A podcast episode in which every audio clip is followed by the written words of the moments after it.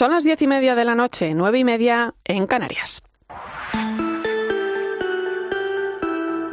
Irene Pozo. La linterna de la iglesia. Cope, estar informado.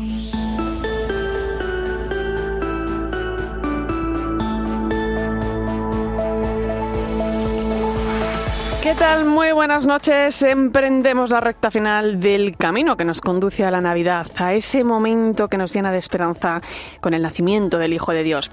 Esta semana empezaba a recibir algunos crismas con esas imágenes que tanto sentido dan a este tiempo, la verdad, que es un gesto que me parece precioso, no solamente saber que hay alguien que se acuerda de ti en estas fechas o que ha sacado un ratito para escribir unas palabras en una postal navideña, sino que viene a mostrar ese momento que tanto necesita recordar la humanidad y es que Jesús nace en el corazón de cada uno de nosotros. Aunque el mundo digital es importante y debemos avanzar con él, no deberíamos perder estas costumbres. Es como el que sostiene en sus manos un buen libro. Me van a perdonar los amantes de lo digital.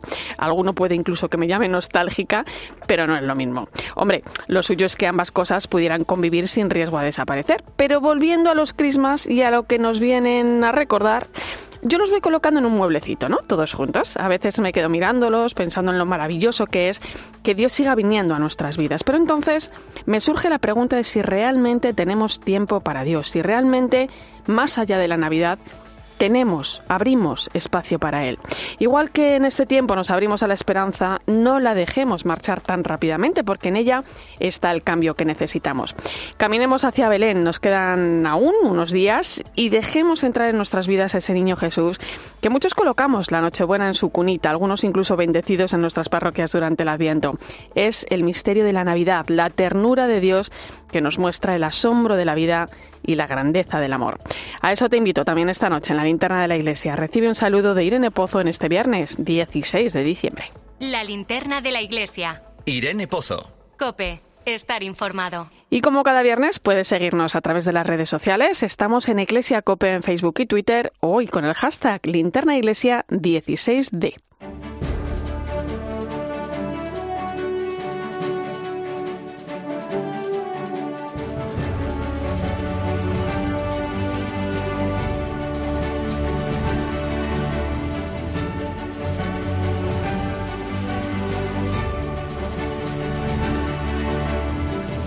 Repasamos hasta ahora las principales claves de la actualidad de la Iglesia que nos deja la semana. Nacho de Gamón, muy buenas noches. ¿Qué tal, Irene?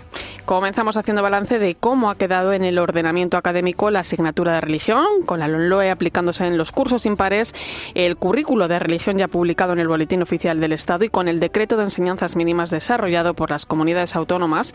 La Comisión Episcopal para la Educación y Cultura ha querido hacer balance del momento.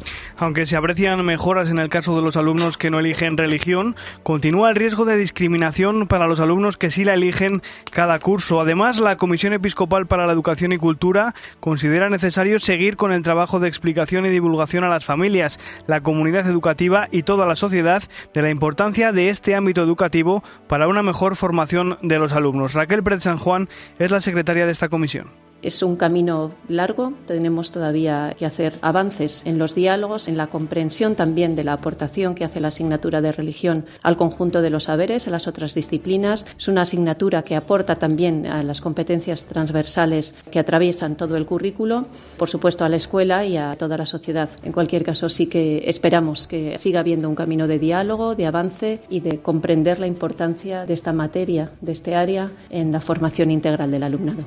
Estamos terminando la tercera semana de Adviento y la Conferencia Episcopal ha publicado un nuevo vídeo de su campaña Gente que Cambia. Hay carreras imposibles de ganar que piden cambios imposibles de asumir. La carrera del poder, la de la juventud eternamente bella, la del dinero, la de la tecnología Carreras en la batalla cultural donde ondean banderas de todos los colores y causas. En esta tercera semana del tiempo de Adviento desde la conferencia episcopal nos recuerdan que hay carreras que no sabes dónde te llevan o que te hacen parecer mejor, pero solo es un espejismo. Carreras que dejan atrás a los más vulnerables. Por eso te invitan a una carrera diferente, una carrera para estar más alegres, una carrera que exige cambios y que será importante para ti. Es la carrera de tu vida.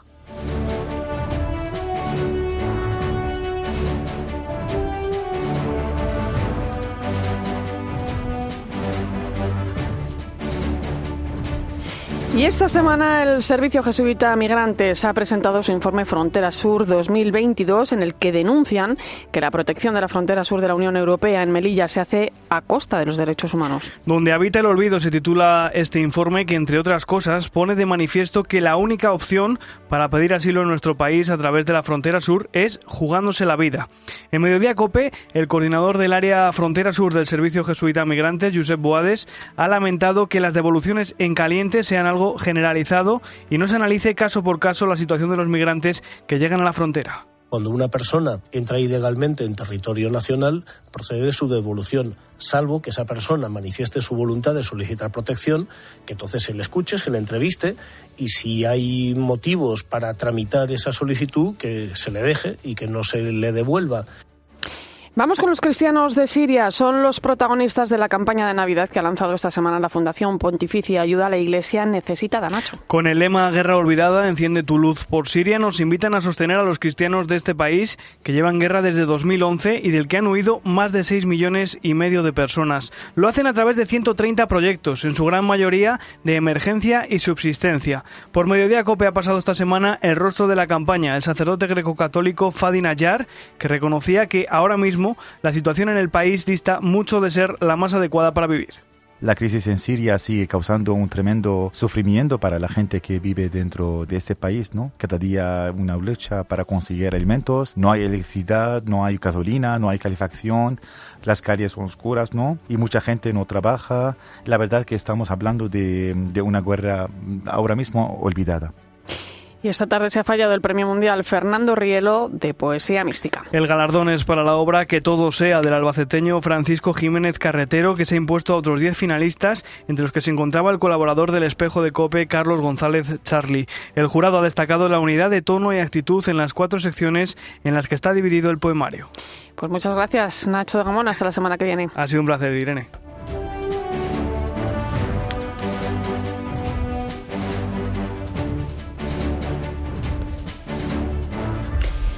Vamos a nuestras diócesis. Comenzamos en San Sebastián, donde ya está todo listo para la celebración de, para la ordenación episcopal y toma de posesión de su nuevo obispo, el claretiano Fernando Prado. Es una, en una ceremonia que se celebrará a partir de las 11 de la mañana y que va a ser retransmitida por 13. COPE en San Sebastián, Usúa Bilbao. Muy buenas noches.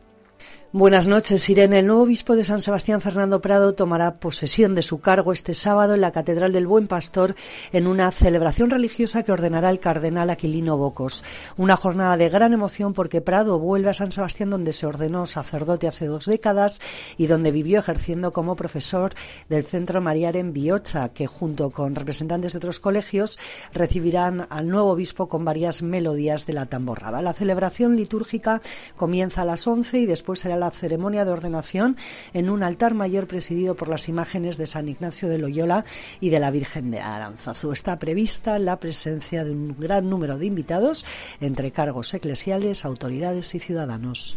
Seguimos nuestro repaso en Barcelona, donde hoy se ha inaugurado la iluminación de dos nuevas torres de la Basílica de la Sagrada Familia. Son las torres de los evangelistas San Marcos y San Lucas. Cope Barcelona, Yolanda Bernal, buenas noches. Hola Irene, buenas noches. La Sagrada Familia ya tiene otras dos torres iluminadas. Hace justo un año se iluminaba la estrella que corona la torre de la Virgen María y esta tarde se han sumado las torres de los evangelistas Lucas y Marcos, coronadas por las esculturas de un toro y un león respectivamente. Ha sido justo después del tradicional concierto de Navidad que se celebra en el interior de la basílica y había expectación por comprobar cómo van avanzando las obras. Sí, está chulo para ver algo y la Sagrada Familia que cada vez está más construida. Va bien para, para el turismo, ¿no? Para que lo vayan viendo cada año como prospera. Y... Estupendo, muy bonito, porque bueno, es lo que se está terminando de la obra de Gaudí. Las torres de Lucas y Marcos se van a iluminar cada día entre las 6 de la tarde y las 10 de la noche hasta el 8 de enero y el año que viene está previsto que se terminen las otras dos torres dedicadas a los evangelistas Juan y Mateo. Nos vamos a Toledo. Ya se está comenzando a preparar el itinerario del octavo centenario de la Catedral Gótica que se celebrará en 2026. Cope Toledo, Cristóbal Cabezas, buenas noches.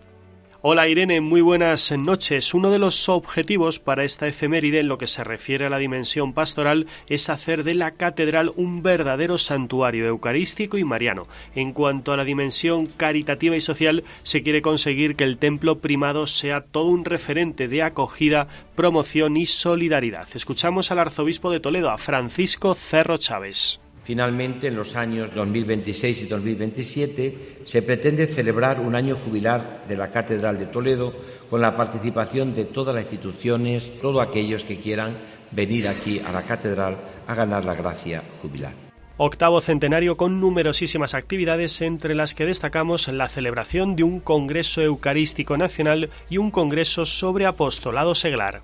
Y acabamos este repaso en Plasencia, donde esta semana ha cerrado sus puertas la exposición Transitus de la Fundación Las Edades del Hombre, que se ha celebrado en la Catedral de Plasencia. COPE en Plasencia, Gema Díaz, buenas noches. Buenas noches, Irene. Plasencia ha vivido un sueño que lo han hecho realidad las 130.121 personas que han visitado Transitus, la vigésimo sexta edición de Edades del Hombre que este pasado lunes se clausuraba. El impacto económico que ha dejado la exposición ha sido de más de 60 millones de euros y ha incrementado un 60% las visitas con respecto a 2019. Monseñor Abilio Martínez, presidente de la Fundación Edades del Hombre, ofrecía más datos de lo que ha dado de sí Transitus. Hoy Transitus se cierra con 130.121 visitas recibidas, una cifra magnífica. Esas personas han traspasado las puertas de la catedral, procedentes no solo de Extremadura, sino que los datos obtenidos nos dicen que han llegado personas de todas las comunidades autónomas de España y de gran parte de Portugal.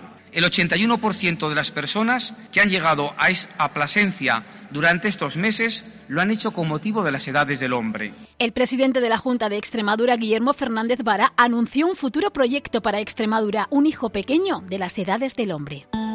Escuchas la linterna de la iglesia. Con Irene Pozo. Cope, estar informado.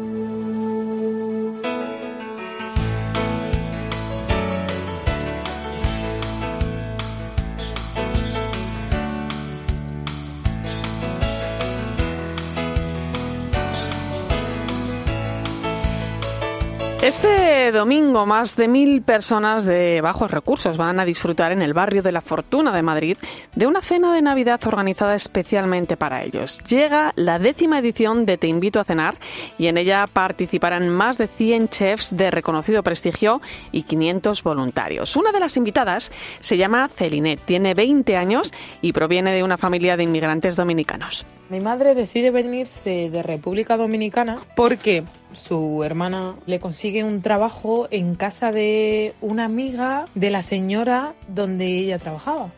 A la llegada a España de su madre a finales de los 90 le siguieron la de sus dos hermanos y su padre. Ella nació en España, en el madrileño barrio de Tetuán, donde siempre se ha sentido muy arropado por el CEPI, el Centro de Participación e Integración de Inmigrantes. Las primeras clases que di de apoyo en el CEPI, había un montón de profesores, o sea, había una que nos ayudaba con lengua, otra con historia, otro con las mates y nos preguntaban cuáles eran nuestros deberes y nos poníamos manos a la obra. Desde los 14 años, Celine recibió clases de refuerzo escolar de forma gratuita en un CEPI. Gracias a esta ayuda consiguió aprobar las asignaturas que más le costaban, las de ciencias pues las dificultades mayores que he encontrado en el tema de estudios han sido relacionadas con las mates y el tema científico. Entonces en el CEPI siempre he tenido el apoyo de poder contar con una persona que maneja el tema y que está dispuesta a, compartirme su conocimiento. Y así consiguió completar su bachiller y aprobar selectividad dos veces. En la primera no acabó lo suficientemente contenta con la nota y repitió la prueba al año siguiente gracias de nuevo al apoyo que le brindaron en el centro. Sabía que por las tardes podía contar con mi profe de mate, que yo iba a tirar la toalla 200.000 veces y mi profe me iba a ayudar a recogerlas 700.000. Ese ha sido mi apoyo principal a nivel de estudios. Después de mucho esfuerzo, Celinet consiguió entrar en una ingeniería. Hoy está en tercer curso de forestal y en su tiempo libre colabora como voluntaria en la asociación que le ayudó a convertirse en la mujer que soy, Cesal. El proceso de buscar universidades, de inscribirme en las carreras y de buscar qué carrera podía hacer, la hice completamente en el CEPI, o sea, lo hice con mi profesor Luis. Me dijo que una ingeniería era una ingeniería y que si eso era lo que yo quería que me pusiera las pilas, que a tope. Pues ella es una de las invitadas a Te invito a cenar, la cena de Navidad que organiza la Compañía de las Obras este domingo en el barrio de la Fortuna de Madrid y esta es la tercera vez que acude. El evento de Te invito a cenar es maravilloso porque básicamente es un evento de etiqueta, es un evento o sea, es algo que nos saca un poco del ambiente en el que nos desenvolvemos todos cotidianamente, ¿no? Pues yo creo que con este año habremos ido pues como tres veces o así. Bueno, pues gracias al talento y la implicación de los mejores chefs de nuestro país llega una nueva edición y ya van 10 de Te invito a cenar.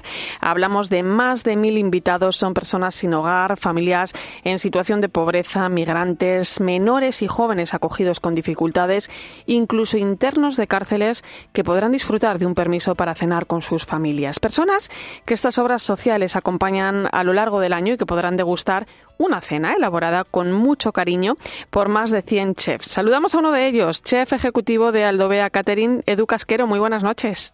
Muy buenas noches, encantado de saludaros. Oye, ¿qué le lleva a un chef con cierto prestigio eh, a meterse en todo este lío?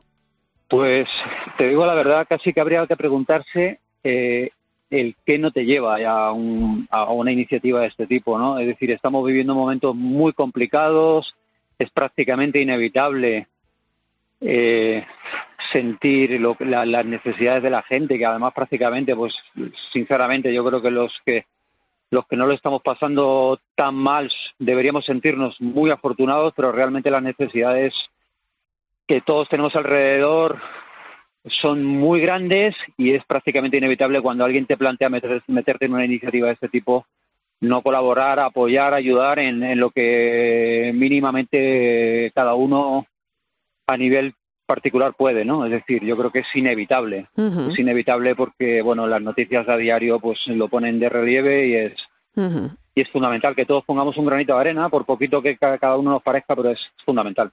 Oye, cuéntame cómo ha sido el proceso para elaborar, eh, bueno, pues un menú de Navidad entre tantos cocineros, ¿no? Y en qué va a consistir también. Pues mira, al final la idea es que cada uno de nosotros, bueno, en mi caso, bueno, ahora te cuento, cada uno hagamos una tapa con todo el cariño, el amor del, del mundo, porque además nos, todos los que hacemos esto me consta, porque somos amigos y compañeros, lo hacemos con todo el corazón del mundo, hacemos una tapa, pues eso, lo más creativa posible. La idea es sorprender, porque no, no es una noche cualquiera, estamos hablando de pues una cena de Navidad. Sí. Hacemos cada uno una tapa y luego en mi caso particularmente, pues este año eh, me propusieron hacer eh, lo que es el menú primer, primer y segundo plato. Y, la verdad es que, bueno, en cuanto me lo dijeron me, me, tiré, me tiré a la piscina sin dudarlo porque me parecía, me parecía increíble poder ayudar de esa manera, ¿no? ¿Y qué plato ha salido de, de qué platos han salido de pues tu imaginación? Hemos hecho, vamos a hacer un crepe relleno de puerro y langostinos mezclando un poquito además, intentando ser creativos, intentando mezclar, teniendo en cuenta un poco que hay diferentes culturas, ¿no? Pues tenemos, eh, como te digo, un crepe de puerro y langostinos con una salsita chipotle para darle un toquecito picante. O sea, bastante curioso, bastante rico, al final pues bastante sabrosón, con bastante rock and roll, como digo yo. Y el segundo hemos puesto, hemos elaborado una ternera asada de verdad espectacular, con un couscous de verduritas, con un, con un toquecito de cilantro, muy, muy rico, muy, muy rico y, muy acorde a las fechas que estamos hablando. Y con esa pasión, además, los que no hemos cenado todavía, eh, vamos, nos rugen un poco las tripas. Bueno, es que yo digo una cosa, además que te lo digo sinceramente, o sea, estas cosas es de corazón, absolutamente, ponemos el corazón encima de la mesa y decimos, mira, a, por todas, no solamente lo vamos a hacer bien, o sea, no solamente lo vamos a hacer, sino que encima lo vamos a hacer pues todo lo bien que podemos y sabemos. Claro, Porque, porque es una cena un tanto especial, ¿no? Cuando uno que vive desde pequeño como tú la cocina como una vocación, ¿no? Y se mete en los fogones sabiendo que detrás hay personas que habitualmente no pueden permitirse, ¿no? Algo así. ¿Cómo lo vive? ¿Qué piensa, no? ¿Tiene algo de especial? Pues mira, eh, sinceramente, y además mm, no tengo ningún, o sea, es que además me emociono solamente de pensarlo porque mira, yo vengo de una generación en la cual pues quizás no era tan bueno, se vivían las cosas de otra manera, tanto culturalmente como, digo, como simplemente el hecho de pertenecer a otra generación, pues no había esta abundancia que había hoy en día, quizás.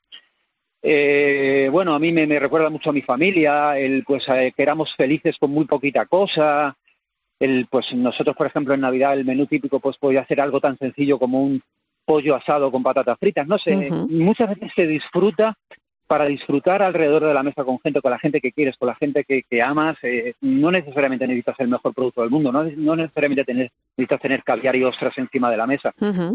Es decir, a mí me recuerda un poco a, mi infancia en ese sentido. Es decir, y, y me emociona decirlo además. Oye, eh, Edu, no es la primera vez que participas en esta iniciativa, en, Te invito a cenar, con una pandemia por medio que también, bueno, pues ha destapado mucha necesidad, eh, como comentabas antes. Cuando uno vuelve a casa después de, esta cena de Navidad, ¿qué se lleva?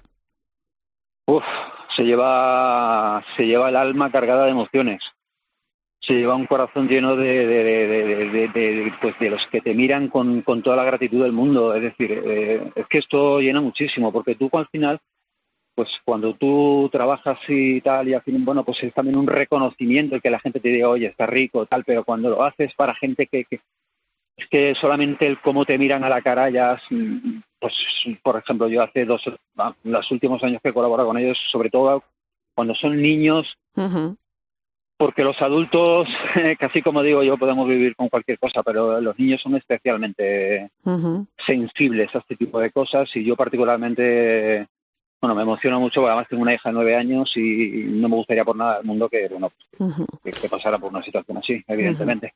Eh, Edu, eres cocinero de vocación, como decíamos antes. Aprendiste la cocina entre los delantales de tu madre. ¿Qué te ha enseñado la cocina en todo este tiempo? Uf, la cocina ha cambiado muchísimo, pero hay una cosa que no, que, que, no ha perdido. La esencia de la cocina es el cariño y el amor que le tenemos que poner todos cuando cocinamos. Es decir, me da igual que sea para, para la familia, para amigos, para bueno, al final cuando la gente va a comer a tu restaurante o van a, probar cualquier yo lo, al final lo sientes todo como gente cercana y como, como, es un poco la sensación de cocinar para amigos eso es lo que yo creo que no debería perderse nunca. Es decir, yo creo que es lo que diferencia al sector de la gastronomía, por ejemplo, de, otros sectores, ¿no? sé, lo cual tienes ese contacto directo con la gente, la gente enseguida te dice, oye, y lo notas en la cara, me ha, gustado. No sé, es, es, es muy gratificante en ese sentido, ¿no? Es decir, de, ver ese reconocimiento directo, no todos los no todas las profesiones, quizás no todos los trabajos tienes ese reconocimiento tan directo, ¿no? De, pues está bien, está rico, me ha encantado, no sé. Es un feedback directo, directo y rapidísimo y eso a mí particularmente me, me gusta muchísimo. Pues con mucha sensación de familia, efectivamente, la mejor escuela. Y uno aprende amor, el mismo que estoy segura acompaña pues a cada uno de tus platos. Gracias por ser parte de esta locura que cada año llena miles de corazones. Un fuerte abrazo, Edu. Que vaya muy bien el domingo en la cena de Navidad de Te Invito a Cenar que se celebra eh, aquí en Madrid. Seguro, seguro. Yo nada más simplemente agradeceros a vosotros el, que, bueno, que, a los medios en general que estéis apoyando una causa como esta, una iniciativa tan, tan bonita, tan ilusionante, tan maravillosa como esta. Y bueno, pues a todos mis compañeros que, que colaboramos en esto y, insisto, de corazón y con, y con el alma encima de la mesa. O sea, con todo el cariño del mundo, la verdad. Bueno, pues ahí tendremos puesta la mirada y el corazón en el Mirador de Cuatro Vientos de Madrid el próximo domingo. Muchas gracias, Edu Casquero. Un abrazo enorme, un besazo. Gracias. Escuchas la linterna de la iglesia. Con Irene Pozo. Cope, estar informado. Vale, ¿ya, ya tenéis campana? Sí. sí. No, no, no.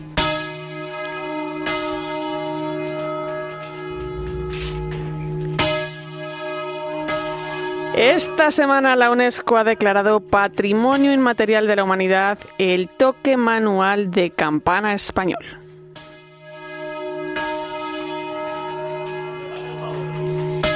Un lenguaje, el de hacer sonar las campanas que se usa en todo nuestro país para llamar a la oración, anunciar los nacimientos y las defunciones o las festividades nacionales y locales. Antonio Berenguer, portavoz de los campaneros de Albaida, una localidad de Valencia de 6.000 habitantes, te explica en qué consiste. El toque manual de campanas es aquel que se hace interpretado con personas, con campaneros y campaneras. Nos hemos acostumbrado con las campanas mecanizadas, no tienen alma, no tienen vida. Lo auténtico es que esté cargado de emoción y de sentimiento, que es la que le ponen los campaneros a interpretar los diferentes toques según las necesidades tanto de oficios religiosos como de oficios civiles. Cada mensaje que se quiere transmitir tiene una melodía y un toque de campana. No es lo mismo el rosario que el ángelus, un funeral que una fiesta mayor. Y tampoco es igual un repique que un volteo que a medio vuelo. Y estos mensajes, a su vez, son diferentes en cada punto de España. Manu Torralba, buenas noches. Hola Irene, ¿qué tal?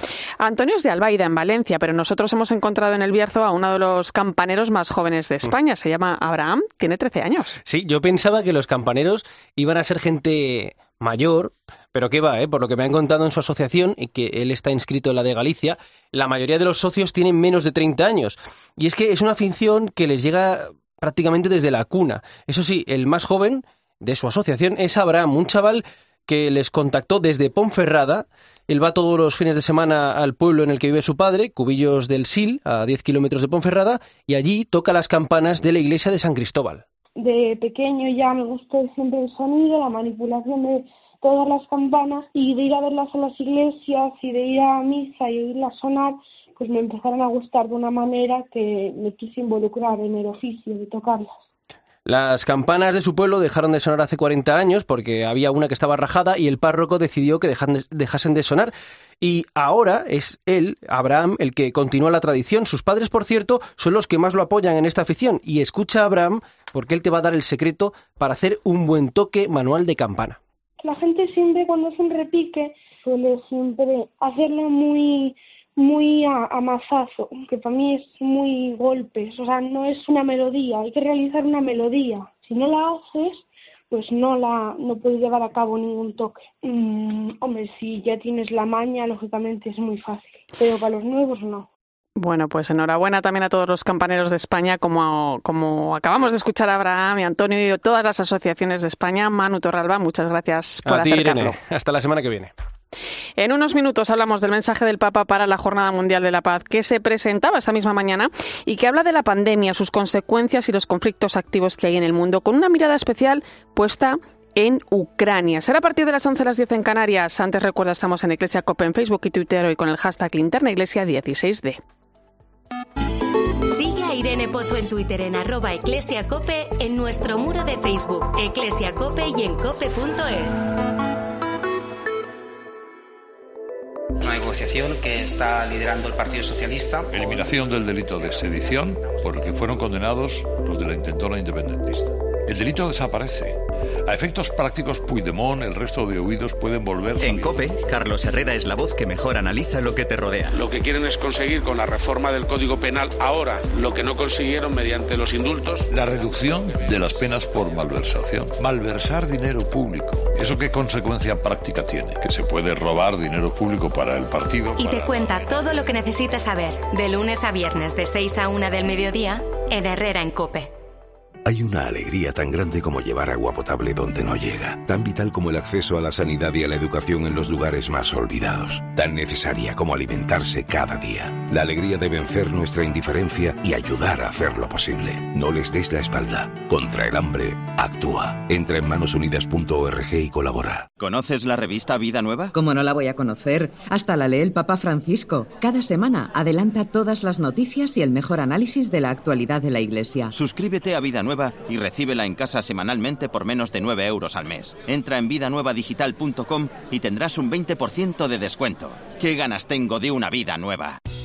UMAS, mutua especialista en seguros para el sector educativo. Ofrecemos una solución integral para los colegios y guarderías. Daños patrimoniales, responsabilidad civil, accidentes de alumnos. Más de 800 centros ya confían en nosotros. Visítanos en umas.es. UMAS, más de 40 años de vocación de servicio.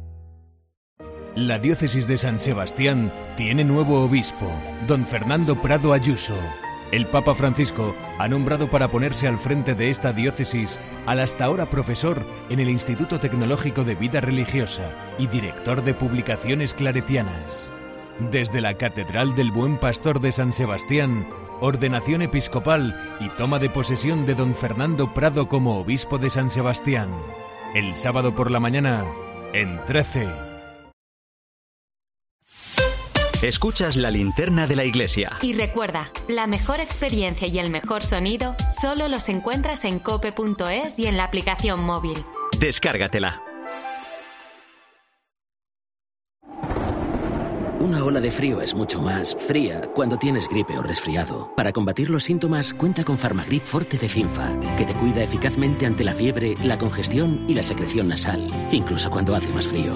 Elige estar bien. Elige Cinfa. A partir de 14 años, lea las instrucciones de este medicamento y consulte al farmacéutico. ¿Quieres ahorrar a full? Hasta el 19 de diciembre en Carrefour y Carrefour.es tienes un 25% de descuento en todos los juguetes de las marcas Lego, Nerf, Monopoly, Jurassic World, Barbie, Nancy, Menuco y Play-Doh. Descuento para próximas compras. Carrefour, aquí poder elegir es poder ahorrar.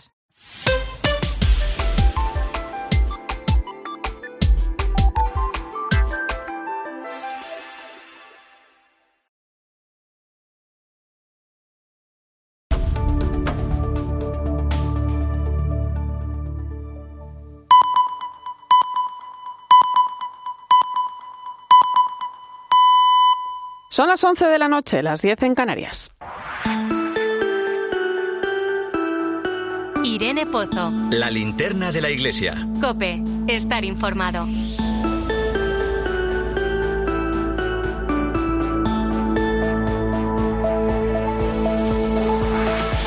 Como cada viernes a esta hora nos vamos hasta el Vaticano con nuestra compañera Eva Fernández. Buenas noches. Muy buenas noches, Irene. Eva, esta misma mañana se presentaba el mensaje del Papa para la Jornada Mundial de la Paz, que se va a celebrar el próximo 1 de enero. Eh, un mensaje que lleva por título, pues algo que venimos escuchando con frecuencia desde que estalló la pandemia, ¿no? Dice, nadie puede salvarse solo. Recomendar desde el COVID-19 para trazar juntos caminos de paz. Muy presente Ucrania, pero también el resto de conflictos que se viven en el mundo. Sí, casualmente uno de los titulares, por así decirlo, del mensaje es precisamente el que resonó el día del homenaje a la Inmaculada. Decía el Papa, la guerra en Ucrania es una derrota para la humanidad. Y sobre este mensaje, efectivamente, sobrevuelan los problemas del mundo actual desde el fin de la pandemia, cuyos efectos todavía están activos en el mundo hasta la guerra en Ucrania. El Papa tiene mucho interés y lo demuestra en este mensaje en que no caigamos en la tristeza o en la desesperación y por eso subraya que aunque los acontecimientos de nuestra vida parezcan trágicos y nos sintamos empujados al túnel oscuro y difícil de la injusticia y del sufrimiento, debemos mantener el corazón siempre abierto a la esperanza, confiando en Dios que se hace presente, que nos acompaña con ternura, que nos sostiene en la fatiga y sobre todo orienta nuestro camino. La verdad es que es una alegría, Irene, eh, que cada uno de enero eh, comencemos el año eh, con esta jornada de la paz, ¿no? que en, en tiempos de guerra se convierte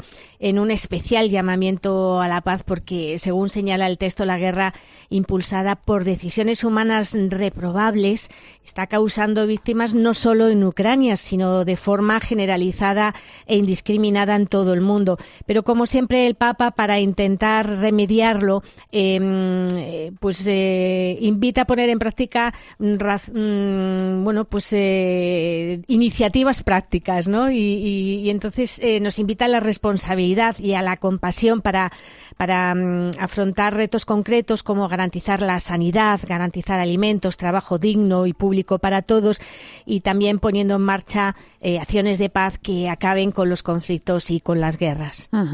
Eh, un tiempo, como dice el Papa Eva, marcado por las tensiones y los conflictos y por ello eh, ha querido enviar una carta a todos los jefes de Estado del mundo donde les invita a tener un gesto de clemencia, en esta ocasión uno, con algunos presos ¿no? de cara a la Navidad. Sí, y ojalá pues se haga realidad, ¿no? Y, y muchas personas puedan eh, reiniciar una, una, nueva etapa de su vida en libertad. En esta carta, efectivamente, el Papa invita a todos los jefes de Estado del mundo a que tengan un gesto de clemencia hacia aquellos presos que, por su situación actual, efectivamente es una petición que el Papa hace con cabeza, ¿no? Y por la condena ya cumplida, puedan considerarse idóneos para beneficiarse de esta medida. Eh, y explica el Papa, ¿no? Que de forma que, que, en este tiempo marcado por las tensiones y por los conflictos, pues este gesto sea una señal de la gracia que viene del Señor.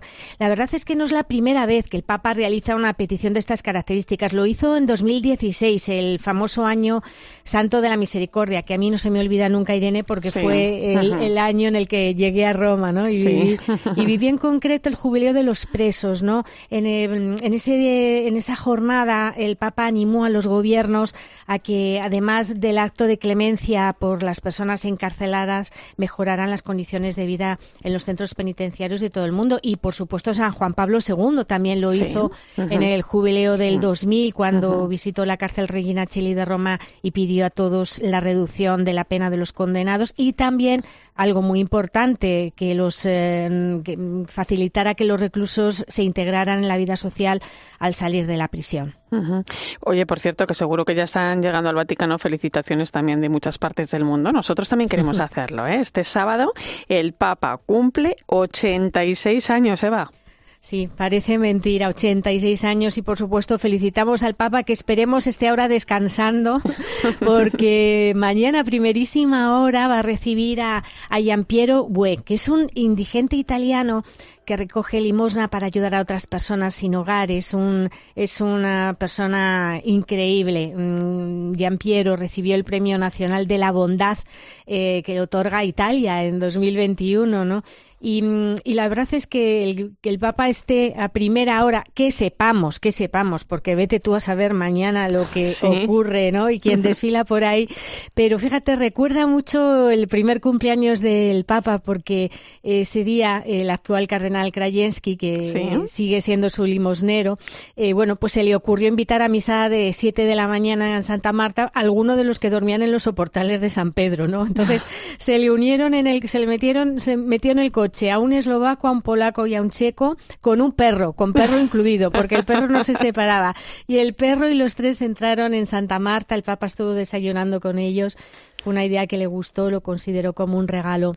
Y luego, pues, pues realmente mañana, ¿qué sabemos de lo que vaya a hacer el Papa? Pues sabemos poco, pero seguro que aparte de las felicitaciones de, de, de bueno pues la, la tarta que, que sí. no faltará al medio al mediodía la lasaña eh, pues mm, es uno de sus platos preferidos y seguro que se lo cocinan. Pues mm, al margen de sus problemas de rodilla la verdad es que el Papa eh, cumple 86 años en bastante buen estado de salud. Lo confirman quienes han tenido la oportunidad de estar cerca en las últimas semanas. Esta mañana en concreto Carlos Herrera ha anunciado que mm, el sábado y el domingo domingo podremos leer en ABC una entrevista uh -huh. al Papa Francisco sí. y efectivamente ellos, eh, el director de ABC y, el, y Javier Martínez Brocal, sí. que han estado con el Papa, uh -huh. eh, bueno, pues, pues han eh, comentado esto, que está con una agilidad mental, con una memoria intacta y con una fuerza increíble. De hecho, a mí me sigue sorprendiendo Irene y a ti te pasará igual cuando sabes, cuando te enteras de la agenda del Papa cada día, de verdad que es que se te, vamos, se te cae el alma a los pies porque dices, ¿cómo es posible yo que no el Papa sé si pueda sería capaz, ¿eh? Yo, no, no, yo te digo que no, yo te aseguro que no, porque es que dices, es como imposible. Y luego te enteras que ha llamado a alguien y te enteras que de repente está por, está, mm, ha recibido a otras personas al margen, ¿no? O sea que, mm, que mm, será importante que mañana, como él siempre pide, eh, recemos por él para que para que celebre unos 86 años eh, bueno pues pues que el Espíritu Santo le dé mucha gracia y que luego y fuerza porque a final de enero mmm, hará un viaje sí. de una semana uh -huh. a la República Democrática del Congo y a Sudán, Sudán del, del Sur, Sur, y en agosto de momento que sepamos, en agosto se espera su presencia en Lisboa para la Jornada Mundial de la Juventud. Bueno, pues nuestras felicitaciones al Papa Francisco, que siga igual de, de estupendo como hasta ahora, y, y, le mandamos un fuerte abrazo desde la linterna de la Iglesia. Gracias, Eva. Buen fin de semana. Buen fin de semana. Un abrazo a todos. Escuchas la linterna de la Iglesia. Con Irene Pozo. Cope. Estar informado. 11 y 8 minutos de la noche, 18 en Canarias. Entramos en tiempo de tertulia hoy con el análisis del catedrático de Teología Moral de la Universidad Pontificia Comillas, Julio Martínez. Bienvenido. Eh, gracias, buena, buenas noches. Y del doctor en Comunicación Social, director del grado de Humanidades de la Universidad CEU San Pablo, Fernando Bonete. Buenas noches. Buenas noches, Irene. Oye, escuchábamos con Eva Fernández que nos hablaba del mensaje del Papa Francisco para la Jornada Mundial de la Paz.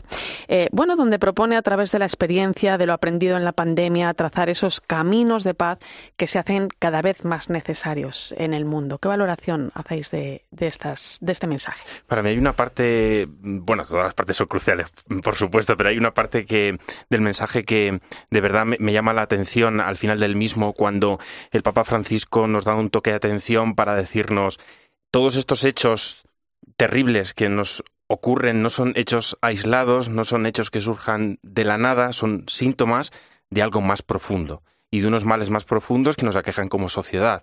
Y debemos hacer esta reflexión ¿no? de, por qué se están produciendo tantos y tan habituales males en el mundo y que nos está llevando a ellos desde un punto de vista mucho más eh, profundo y, de mayor calado. Julio. Sí, empieza mm, llamando a que no nos desanimemos, que sigamos abiertos a la realidad y anclados a la esperanza, al estilo de, de la vigilancia del Adviento. Luego sigue reconociendo que los conflictos forman parte de la vida humana y de la vida de las sociedades y que y ahí eh, pone lo de todos nos necesitamos, ¿no? Es una de las grandes de los grandes mensajes del Papa, ¿no? Que todos nos necesitamos porque todos somos hermanos, todos vamos en la misma barca, todos estamos unidos y interconectados. y, y, a mí, además de lo que de lo que decía Fernando, sí que me, me llama bastante la atención cómo eh, entra a fondo en lo que nos está afligiendo, ¿no? De la pandemia, luego cuando acaba la pandemia viene la guerra y tanto, tantos males para desde ahí eh, iluminar el compromiso que, que, desde la fe tenemos para no, no caernos, ¿no? Eh, habla el Papa, hace referencia también a los conflictos activos que hay, que hay en el mundo, aunque mira también a Ucrania, pero, pero ahora hablaremos de, ello. Eh, pero pienso ahora mismo, por ejemplo, en Yemen, en Myanmar, en Etiopía, en eh, Mozambique, en Siria.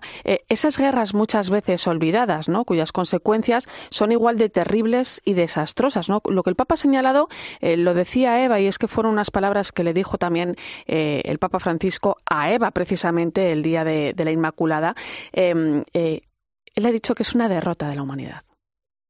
Sí, y por eso precisamente la conmoción que llegó hasta las lágrimas, que en el caso del Papa no es un fogonazo emotivo, sino que es de la persona como Jesús.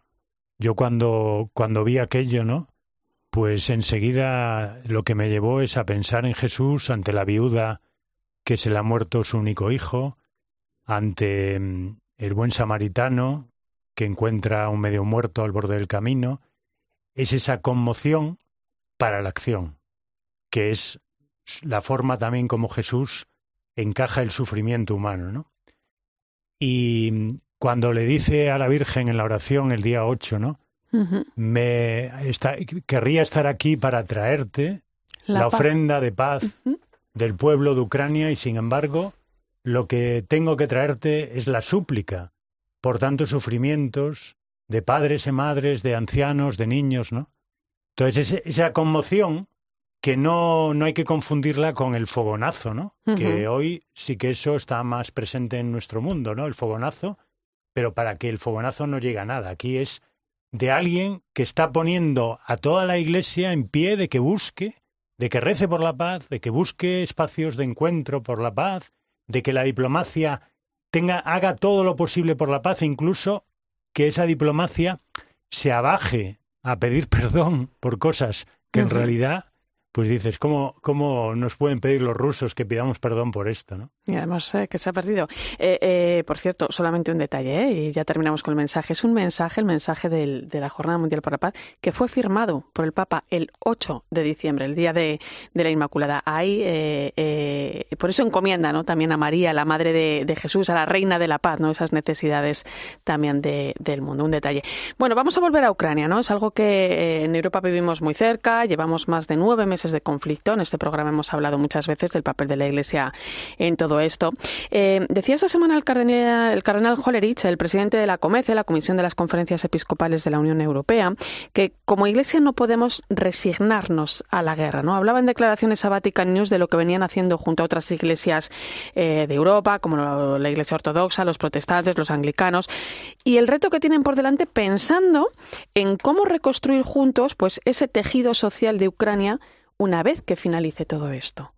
Claro, Irene, tú hacías alusión a las palabras de Hoslerich y hay otras, ¿no? Del, líder de la Iglesia greco-católica en Ucrania que están muy relacionadas con esta y que nos dice no debemos acostumbrarnos a que la guerra esté ahí. Yo esta semana veía una imagen, una foto que verdaderamente mm, me, bueno, me, me, me hizo plantearme las cosas, ¿no? Porque es una de estas imágenes que están tomadas desde el espacio por la noche, cuando eh, se ve, en este caso en la fotografía aparece Europa y se ven todos los puntos luminosos de Europa con todas nuestras lucecitas de las casas encendidas, ¿no? Y en este mapa había una zona muy grande que corresponde a Ucrania absolutamente a oscuras, es decir, parecía viendo la imagen que Ucrania había sido extirpada de Europa, que ya no formaba parte de nuestro continente. Y un poco corremos ese mismo riesgo en nuestras mentes, ¿no? De forma psicológica, olvidarnos de que Ucrania esté ahí, que también se apague Ucrania, no solo en esas fotografías que se toman desde el espacio, sino también en nuestras mentes. Y, no puede ocurrir esto. ¿no? Y las palabras de Jorge también van en esta dinámica de que Europa forma parte de nuestro continente, y aunque no lo formara, ¿no? pero forma parte de, de una unidad y tenemos que atender a esto, ya no solo en el momento de guerra, de no olvidarnos de Ucrania, sino también proyectar ya un futuro para Ucrania cuando esto acabe, porque en algún momento tendrá que acabar Sí, eh, Hollerich a mí me, está pareciendo un hombre muy empático, eh, con una gran capacidad de ponerse eh, sintiendo con, con, la gente, ¿no? Y de la entrevista esa al cardenal Hollerich, también eh, quiero recordar el momento en el que él dice cómo el principio de la pandemia activó el nacionalismo, ¿no? Porque pensábamos que los países, cada uno por sí mismo, iba a poder responder a la cuestión. Y sin embargo, enseguida, eh, digo, la gente lúcida se dio cuenta que esto o íbamos todos o no teníamos nada que hacer. Y, ahí está el mensaje del Papa, ¿no? En aquella noche tan lluviosa y tan impresionante en el Vaticano, solo, allí agarrado a la cruz, diciendo que todos vamos en la misma barca. Entonces, la guerra eh, nos vuelve a poner en esa tesitura, ¿no? De pensar, decir, es que no es eh, lo que, los que están padeciendo la Nadie se salva solo, ¿no? Eh, hablabas antes, Julio, de, ese papel diplomático eh, de la Iglesia, ¿no? En esas negociaciones de paz. Es un papel difícil, ¿no? Y, también algo muy sensible, ¿no? El Vaticano siempre se ha ofrecido como lugar de encuentro en la negociación entre rusos y ucranianos, pero en los últimos días Rusia estaba molesta por unas palabras del Papa sobre la procedencia de los soldados que luchan en la guerra de Ucrania, hasta el punto de, bueno, pues rechazar esa acogida por parte del Vaticano, que por cierto Hoy conocíamos que ha pedido disculpas en un comunicado emitido en nombre del secretario de Estado, el cardenal eh, Parolino. ¿Es algo tan delicado? Bueno, porque se ve de qué parte está la rectitud de intención y de qué parte no está. Porque el que pide perdón aquí no pide perdón porque eh, eh, reconozca, bueno, que, que, se ha dicho una atrocidad, porque el Papa hizo un comentario diciendo, bueno, pues eh, me dicen que hay eh, soldados chechenos que son más duros incluso que los rusos y bueno, es para que no perdamos la capacidad de poder mediar eh, buscando la paz. Es decir, cuando la paz parece imposible, pues la esperanza te hace sentir que hay que perseverar en lo imposible, ¿no? Las palabras del cardenal Parolín eh, en estas últimas intervenciones, me acuerdo que fueron, no podemos esperar que nazca una paz de la victoria, porque si nace una paz de la victoria es porque también nace una paz de la derrota. La paz tiene que nacer del diálogo. El mensaje de la Iglesia aquí, a través de Parolín, ha sido absolutamente coherente. Nosotros queremos que haya una paz surgida del diálogo y apostamos al 100% por el diálogo. Por lo tanto, si hay que, como tú decías, bajarse y, tener la bajeza y la, y la humillación de pedir perdón, pero hay que pedir perdón para que el diálogo se pueda producir, lo vamos a hacer. Y efectivamente aquí se demuestra quién está haciendo las cosas bien y quién no lo está haciendo bien. Las palabras del Papa, pues eh, realmente eh, son verdad, pero bueno, si hay que pedir incluso perdón, porque así lo exige Rusia, lo haremos si con ello conseguimos el diálogo. ¿no? Y bueno, uno de los últimos comunicados de Rusia ha sido que finalmente parece que puede haber entonces, ahora que ha pedido perdón, un acercamiento. Pues ahí tenéis vuestro perdón. Y el camino del diálogo que, del que siempre además eh, habla el Papa Francisco. Vamos con otras noticias que hemos conocido estos días. Em, el prefecto del Dicasterio para los Obispos, el cardenal Ouellet, uno de los colaboradores más cercanos del Papa, ha presentado presentado un recurso por difamación tras aparecer como uno de los acusados de abuso sexual en una demanda colectiva presentada contra la diócesis de Quebec, en Canadá, donde fue arzobispo entre el año 2002 y 2010. Se trata de demostrar, bueno, pues la falsedad de las acusaciones, que también se tiene derecho, ¿no? Sí, yo, yo la verdad que cuando leí esta noticia hace unos días, el día 14, pues eh, me produjo una satisfacción porque aquí se, se, está pidiendo que se esclarezca la verdad. Y mm, no se está dejando de ser sensible con el sufrimiento de las víctimas, a las que el cardenal reitera su, su sensibilidad, su compasión, su cercanía, y dice que no se interprete esta demanda como falta de, de compasión o sensibilidad, sino como búsqueda de verdad que, y también de, del honor y la reputación de una persona. Entonces aquí este tema es gravísimo, pero lo que no vale son acusaciones falsas. Eso es, eso es.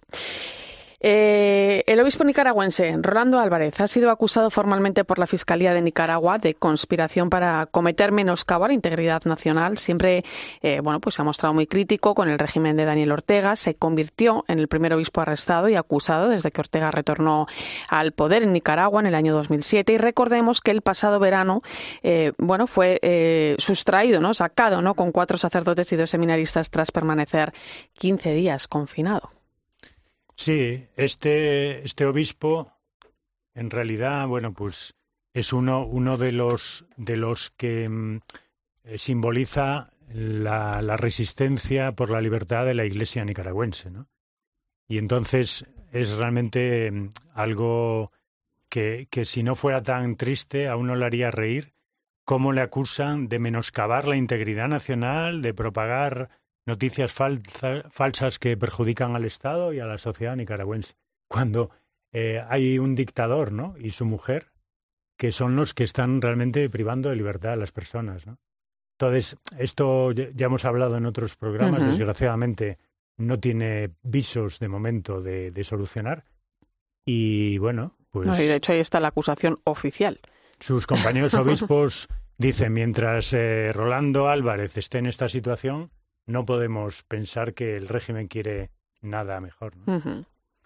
Solo hay una palabra, yo creo, para, para definir esto que está ocurriendo, es populismo efectivamente se le acusa a, esta persona de unos crímenes que perfectamente se le podían atribuir a aquellos que gobiernan en este país. Y, estas acusaciones vertidas para salvar eh, la mala praxis política de estos líderes o supuestos líderes es esto, populismo. Bueno, venga, un comentario final. Aquí en España venimos, el Congreso aprobaba la última reforma de la ley del aborto que pasa al Senado esta semana. Entre otras cosas, bueno, pues permite abortar sin permiso paterno a menores, elimina la entrega de información de ayuda a la mujer embarazada, está el tema muy importante de la objeción de conciencia de los médicos y además, independientemente de todo, es que estamos hablando de acabar con una vida humana. Está esta ley y está también, bueno, pues eh, la ley de familias, ¿no? La que el Consejo de Ministros también ha dado luz verde eh, y que va a comenzar a tramitarse. Está la ley, efectivamente, del aborto, está la de familias, previamente la eutanasia, la, ley, trans. Si quisiéramos, podríamos añadir, porque también tiene implicaciones para la manera en que se entienden las personas, la ley de bienestar animal. Este gobierno ha pisado el acelerador con una intención muy clara y es acabar con el orden social que existe en estos momentos en nuestro país. Acabar con el orden social, ¿para qué? Para crear otro absolutamente nuevo a imagen y semejanza de lo que ellos piensan, para moldear nuestras mentes para que pensemos como ellos. Sí, eh, aunque es un juicio muy duro el de Fernando, yo me adhiero a él. Y, y lo, lo, digo con muchísima tristeza, pero es que no, no podemos pensar otra cosa. Desde luego, esta ley no es una ley de familia. ¿eh? Es una ley en plural de familias que dice cosas positivas desde el punto de vista social, pero que de alguna manera disuelve lo que es una familia. Eso es. Y luego en la objeción de conciencia habrá que reclamar por vía jurídica, porque eso es un derecho sacrosanto que, que, van a, que quieren pisotear respecto de los médicos objetores, ¿no? Entonces, bueno, vamos a ver.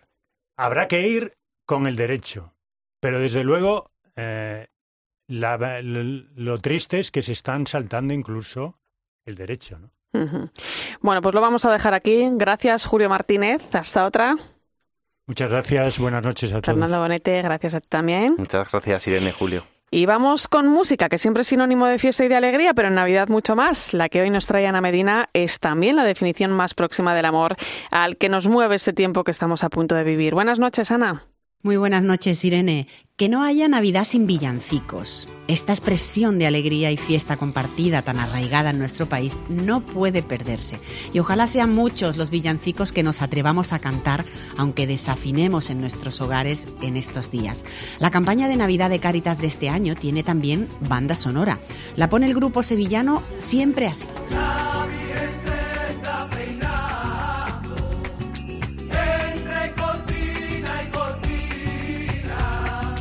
Los peces en el río es la aportación a la campaña de la acción solidaria de la Fundación San Pablo CEU que podemos disfrutar en las redes de Caritas Española y de dicha fundación. El videoclip, dirigido por Javier Morete, ha sido grabado en el Centro Diocesano de Empleo de Caritas Sevilla y en él los músicos aparecen animando y colaborando con voluntarios y personas en formación.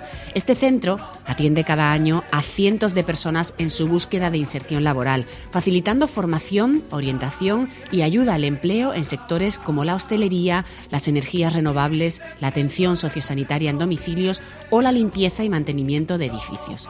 El año pasado lograron 186 inserciones laborales, apoyando además a las parroquias en su labor en este ámbito.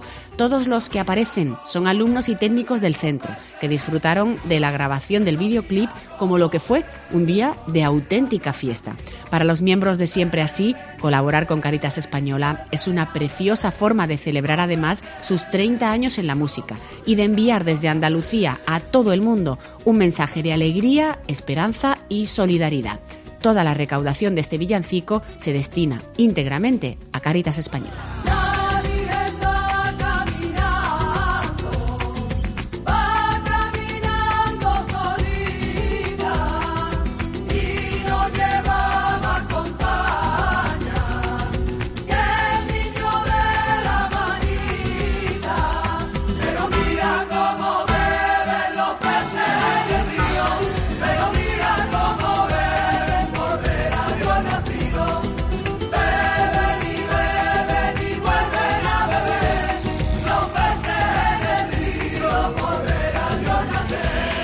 Muchas gracias por acompañarme esta noche en la linterna de la iglesia. Te quedas con el partidazo de Cope y Joseba Larrañaga.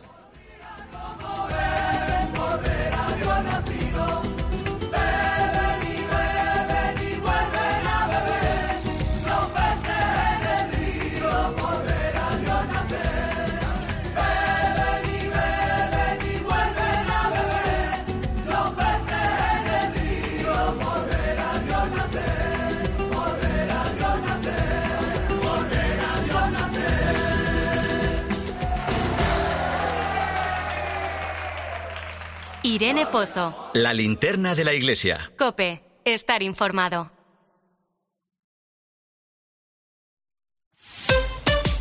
Escuchas Cope. Y recuerda, la mejor experiencia y el mejor sonido solo los encuentras en cope.es y en la aplicación móvil. Descárgatela. Somos la generación más inclusiva y diversa de toda la historia. Compartámoslo, gritémoslo, démoslo todo, sintámonos orgullosos. Pero sobre todo, aprovechémoslo. Si nos dejan, tenemos la oportunidad de crear una sociedad en la que todos seamos protagonistas. Tú también. Grupo Social 11. Generación Inclusión. Desde las entrañas de la mejor tierra de Ribera del Duero, con el esfuerzo y dedicación personal, la uva tinta del país se convierte en las bodegas de los hermanos Pérez Pascuas en un vino de impresionante calidad. Más de 30 países disfrutan de Viña Pedrosa. Grandes vinos, grandes añadas para conseguir altísimos niveles de selección y calidad con el sello inconfundible de los hermanos Pérez Pascuas. Viña Pedrosa, un selecto placer que no debe dejar de disfrutar. Es que esta casa se queda cerrada meses y cuando oyes las noticias te quedas preocupado. Es normal preocuparse, es una segunda vivienda. Pero si verificamos que alguien intenta entrar, podemos avisar a la policía para que actúe e incluso desaloje la casa. Aunque con las cámaras exteriores y los sensores podemos detectarlo antes. Así que tranquila, la casa está cerrada, pero bien protegida. Protege tu hogar frente a robos y ocupaciones con la alarma de Securitas Direct. Llama ahora al 900-666-777. Dicen que ir en moto es la máxima expresión de la libertad. Para línea directa también es tener un seguro de moto desde 73 euros con las mejores coberturas, como la asistencia en viaje desde kilómetro cero, la cobertura de casco, guantes y cazadora. Ven directo a lineadirecta.com o llama al 917-700-700. El valor de ser directo. Consulta condiciones. ¿Te apetece pasar un buen rato? Ah, y tras esta demostración de mi arte multidisciplinar, ¿qué más nos tienes que contar? A las 10 de la mañana en la radio no encontrarás nada mejor que la divertida mirada de Carlos Herrera y John Uriarte en la hora de los fósforos. Bueno, pero no hablemos de mí. No, eh, hablando de relaciones, las personas que comparten el mismo olor tienen más probabilidades de forjar una amistad, se me ocurre. Sí, ya, ya, ¿no? Pero bueno. Los estudios de Uriarte es lo que tienen. Pues viene alguno peor luego, ¿eh?